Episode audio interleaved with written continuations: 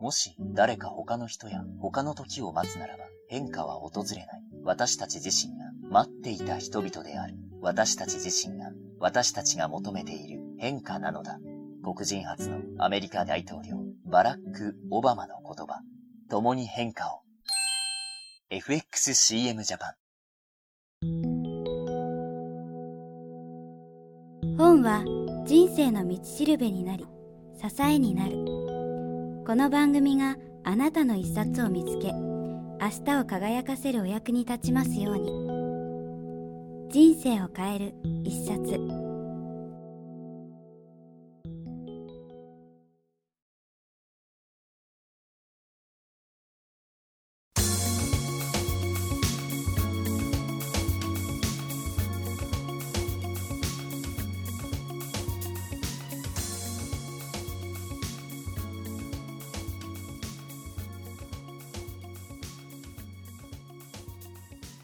皆さんこんにちは、えー今日はマガジンハウスから発売中の朝4時起きで全てがうまく回り出す、えー著者で Before Nine プロジェクト主催、えー池田千恵さんをお迎えしてお話を伺います。池田さんよろしくお願いします。よ、ろしくお願いいたします。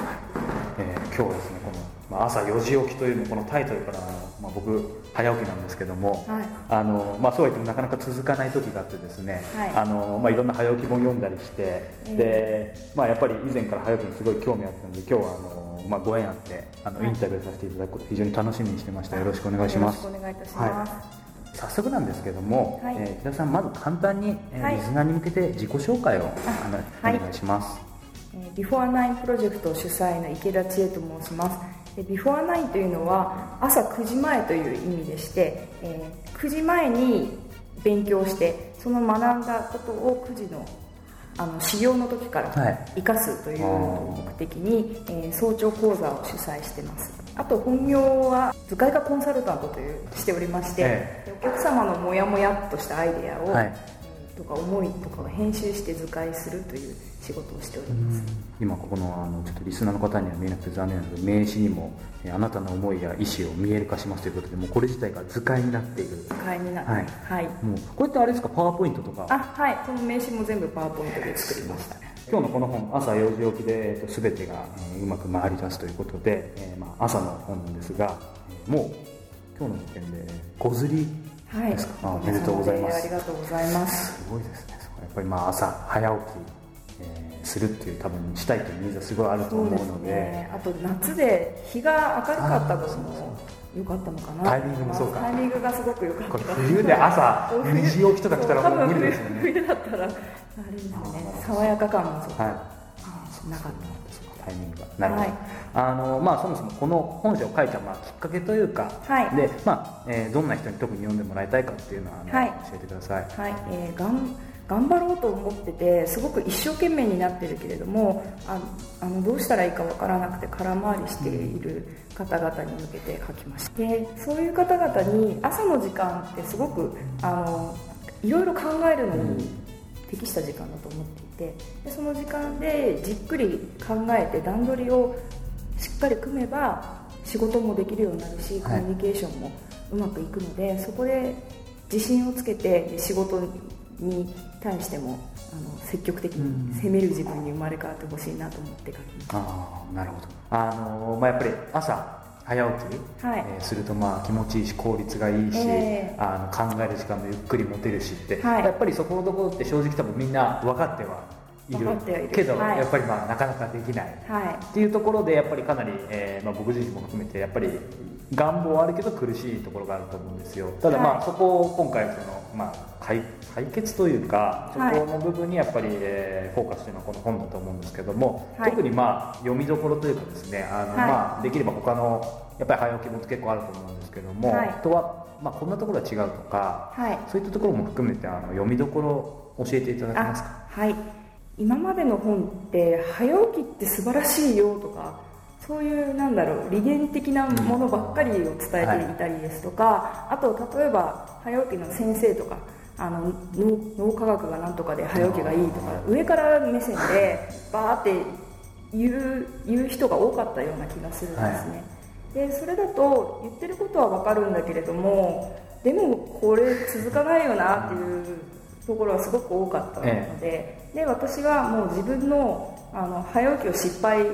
し続けた経験ですとかあのダメダメ OL だった頃の過去の経験も踏まえてあのどうやって早起きをする目的をつかん掴んできたかっていうところの経緯ですとか、うん、あの自分が失敗してどうやってリカバーして早起きを進めてきたかっていうところを、うん、あの物語としても楽しめるように、うん、あのあえてあの無名ですがダメダメだった頃のことを多めに費やして書きました2章で。そのことによってあの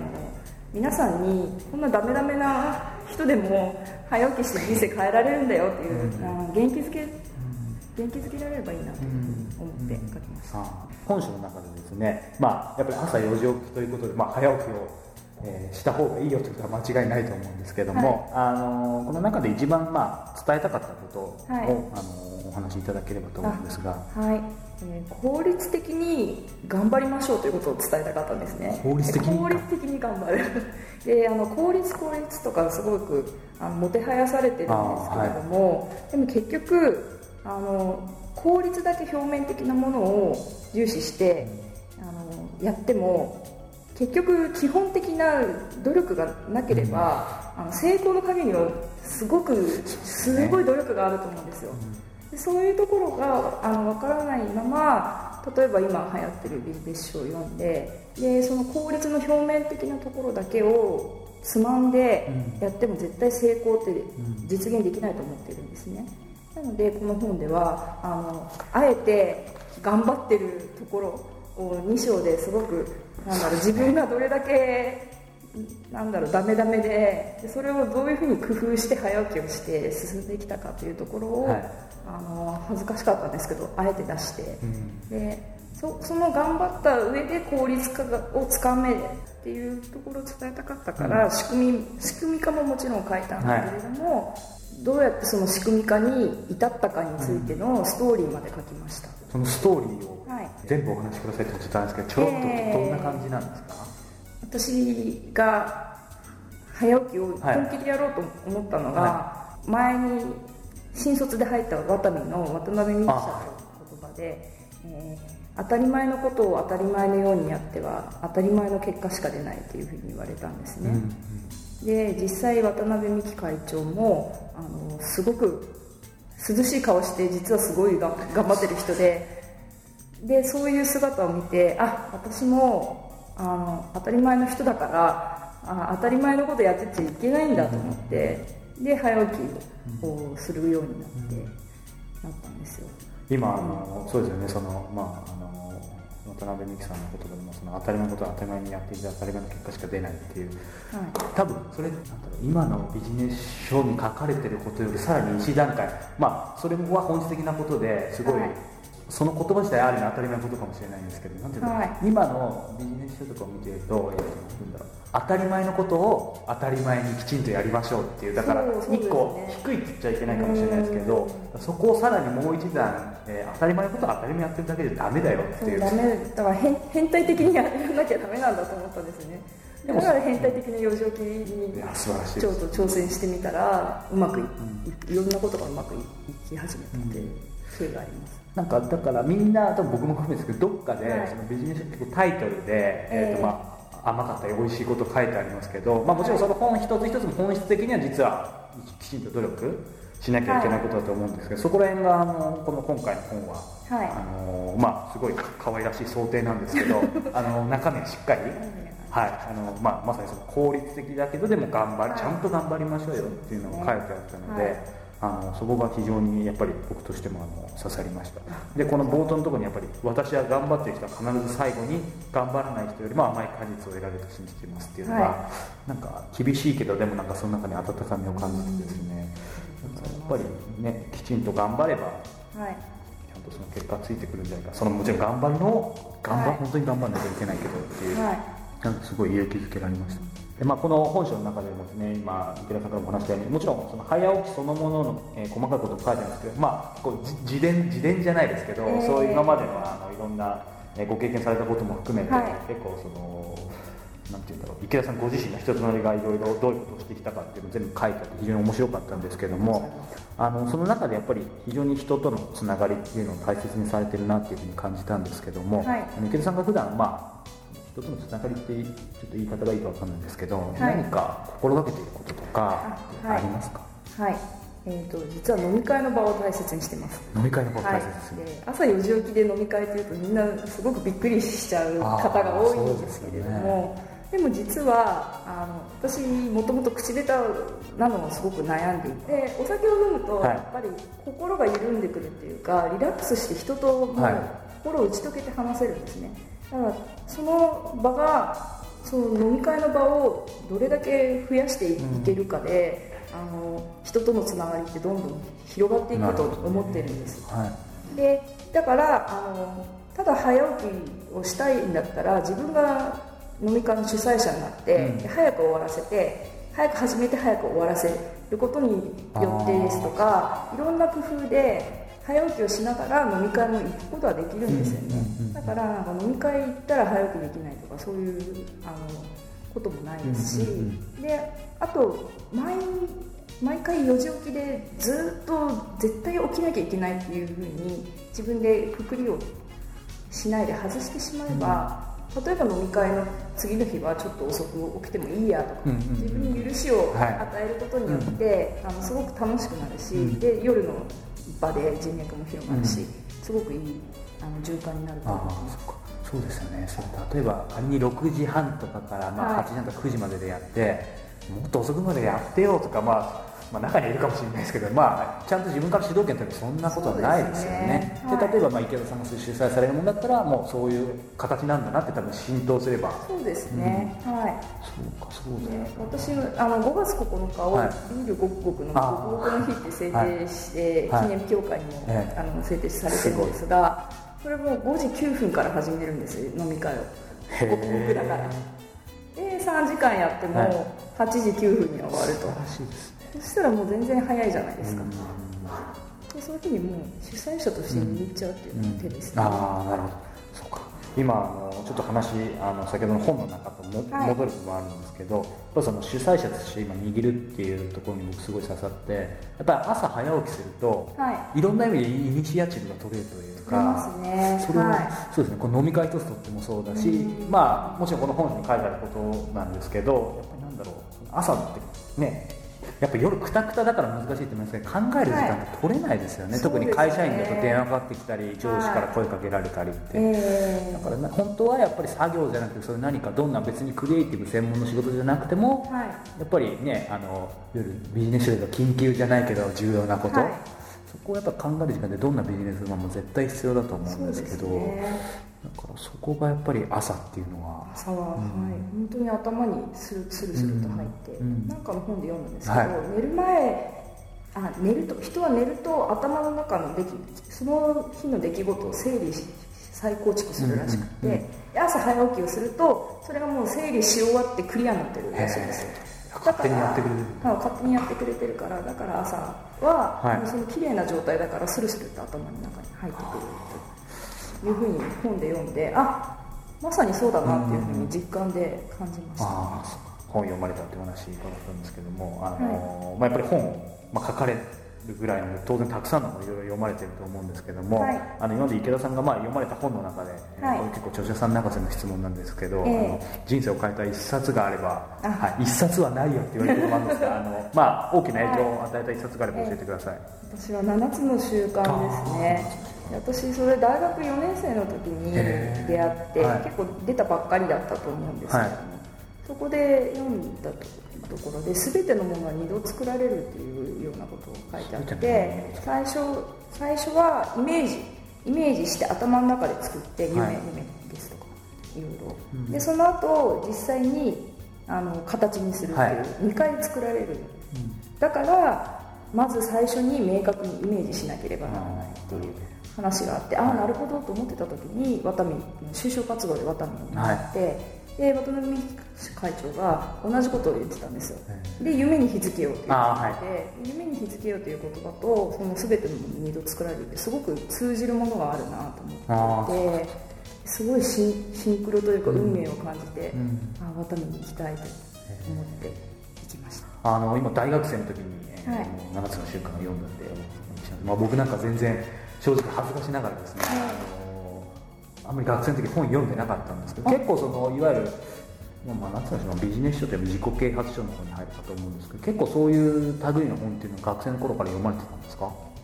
ああそんなに読んでなかったんですよね、ただたまたあまの分厚い本。たまたま7つの習慣がもうなんか目に飛び込んできて、じゃあやっぱりなんかそういう縁があったんうんです多分縁があったんでしょうね、なるほどあと寝るまなんだっけ死ぬ死ぬ時自分のお葬式を思い浮かべるっていうところがあったと思うんですけどそこもすごく刺さりましたね、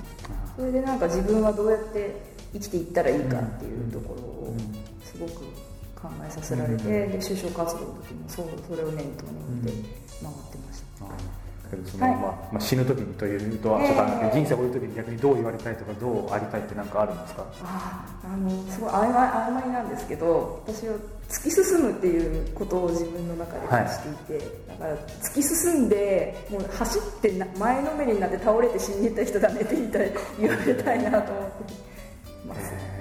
でもなんかその、まあ、この本の中にもそうですし、まあ、こうやって初めてお会いしてやっぱりそのバイタリティっていうのは、ええ。こうなんて言うんでしょう、まあ、あのご本人こ答えられるか分かんないですけどど,、はい。どっから来るんですかね？あの今は違うんですけどはい。もともとはすごくコンプレックスですね。あの自分が本当に嫌だったんですよね、はい。過去の自分に戻りたくないっていううん。すごい負のあのモチベーションがあって、はい戻らないためには何でもすると思ってたんですよ。そこで。そこになならないためにどうしたらいいかどうしたらいいかっていうふうにやっていて、ただそのうちあのどんどんやってることが楽しくなってきて、であのマインドは変わってきて、うん。今はもうすごい自分が嫌だとかそういうコンプレックスはなくなってきたんですけれども、最初のスタートはそうです。あー。まあある意味不といマイナスを変わりたいみたいなうん。それを原動力にしてそうですね。なるほど、はい。あありがとうございます。で早起きをすることによってそのマイナスっていう感情がいつの間にかプラスになったんですよ、それがすごい良かったななるほど。ありがとうございます。はい。あのまあ、今この7つの習慣の中でも全てのものにも作られて言葉もあったと思うんですけども、はい。あのその他に、えーまあ、座右の銘じゃないですけど、はい。あの池田さんが好きな言葉みたいなものってありますか、これもちょっと根性系なんですけど、はい。人生苦しい時が上り坂という言葉がありまして、一時は上り坂。はい。でそれが大大学じゃない受験予備校だ。浪人時代に予はい。備校の先生から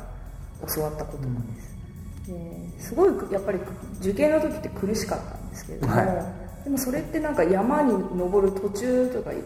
すごい苦しいけど最後には絶対山があるっていうふううん。に分かっていてだから上り坂のおかげで苦しいんだっていうふうにその言葉一言で思えたんですね、うんうんでそれも早起きにももう同じことが言えると思っていて、で4時起きってやっぱり一見変態的だし苦しいと思うんですよね。ただその4時起きをして達成していくうちにそれってやっぱり上り坂だと思うんですよ、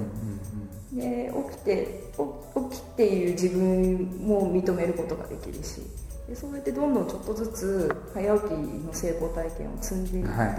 で最終的にはその上り坂のトップに登ってほしいという思いがすごくあります、あーなるほど。あの最後になんですけどもあのこの朝4時起きで全てがうまく回り出す、えーまあ、今日の番組を聞いてですねやっぱり読んでみたいと思う人も、えーいるかと思います。あのそういった方に向けてですねあの一言、まあ、メッセージというかあのいただければと思います、はい、やっぱり頑張ってる人ががん頑張ってる人が瞑想しないようになってほしいなってすごく思っていて、その瞑想しないためによく考えることってすごく必要だと思うんですよね、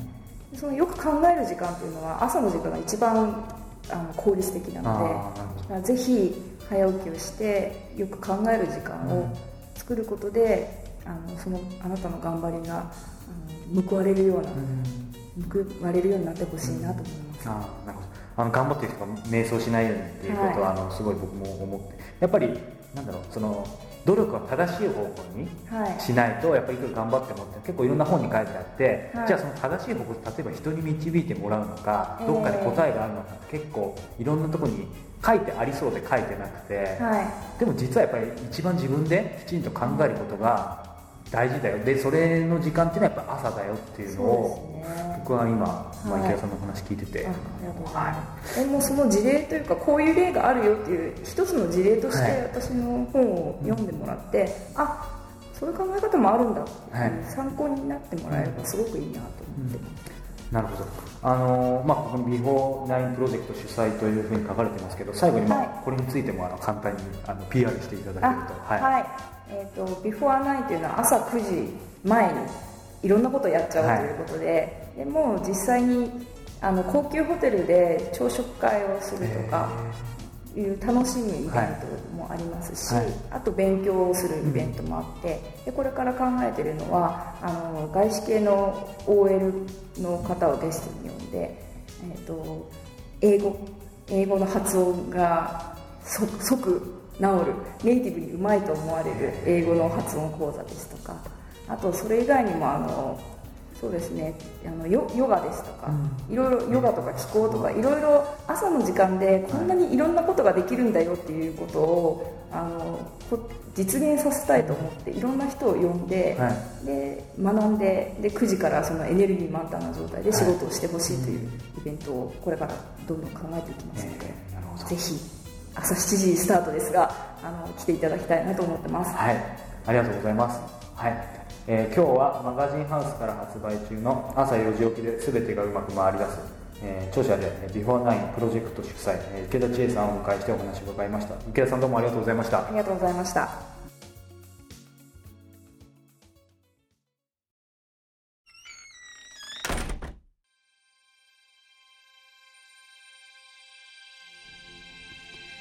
タビューの模様はいかがでしたか？このポッドキャスト人生を変える一冊2ではリスナー特別特典としてビジネス書著者15人への早川のゲリラインタビュー音声モチベーションを上げるならこれを読めビジネス著者15人おすすめの一冊を